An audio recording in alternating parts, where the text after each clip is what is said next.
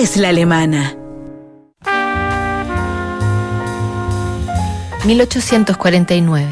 El mismo año en que se proclama la República Romana y es abolido el poder temporal de los papas, en Chile se funda la ciudad de Coronel.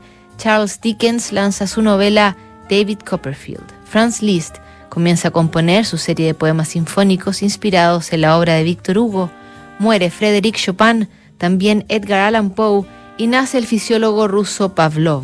Y si de Rusia se trata, Fyodor Dostoyevsky ha sido condenado a muerte luego de ser sorprendido participando en un club literario que lee y comenta libros prohibidos por el zar. El destino quiso que su hermano Mijail recibiera esta carta. San Petersburgo, 22 de diciembre de 1849. Hermano querido amigo, ya está todo decidido.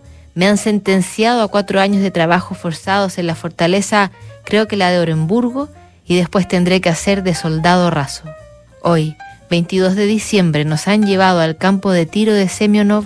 Una vez ahí, nos han leído a todos la sentencia de muerte, nos han dicho que besáramos la cruz, nos han partido las espadas en la cabeza y nos han permitido lavarnos por última vez, camisas blancas.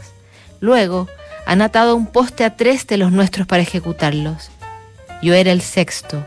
Nos iban a llamar de tres en tres. En consecuencia, yo iba en el segundo turno y no me quedaba más que un minuto de vida.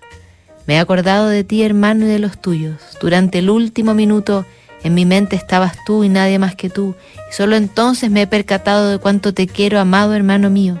Pero al fin han tocado retirada. Los que estaban atados han vuelto con nosotros y se nos ha anunciado que Su Majestad Imperial nos perdonaba la vida tu hermano, Fyodor Dostoyevsky.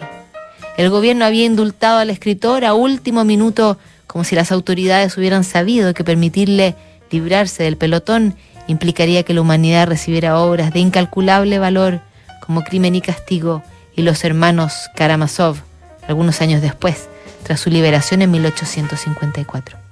Las últimas cartas de este mes y de este año las seguimos revisando mañana. Notables aquí en Duna.